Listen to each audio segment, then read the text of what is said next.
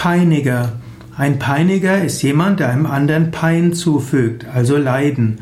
Ursprünglich kommt Peiniger von Pöna, lateinisch für Strafe.